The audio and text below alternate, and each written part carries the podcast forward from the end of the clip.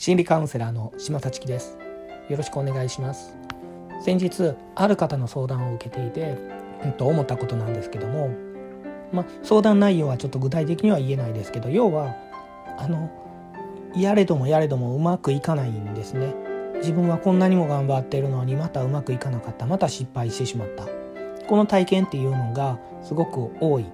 ということなんですけどもあのこの方に限ったことじゃないなと思ったんです。あの悩みってそもそもまあその方が悩みを持つっていうことはすごく素敵なことでね、ま、悩み全般に言えることではないかもしれないけどそういう悩みを抱えているその人の悩みはあ素晴らしいなと思ったんですよね。あの今現状がこの位置にいてるそして未来予想というか未来設計はさらにそこから10段先なのか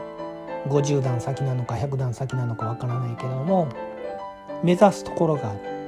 その目指すところ10段上50段上100段上それがわからないですけどもその目指すところと現状とのその差が大きければ大きいほど悩みは大きいですよね。つまりこの差が悩みってなってるんですよね。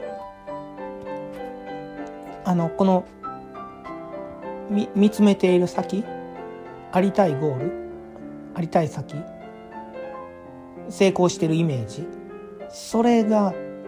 あって初めて悩みっていうのはその分かるしあまああって初めてそれもあるし今現状がここだっていう気づきがありますよね。その差に対して気づきがあるっていうことは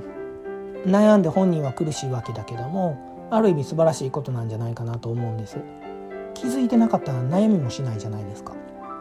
なんで素晴らしいっていうかって言ったらあのその気づきが最初だと思うんです。気づきが出発点だと思うんです。気づきがある限りは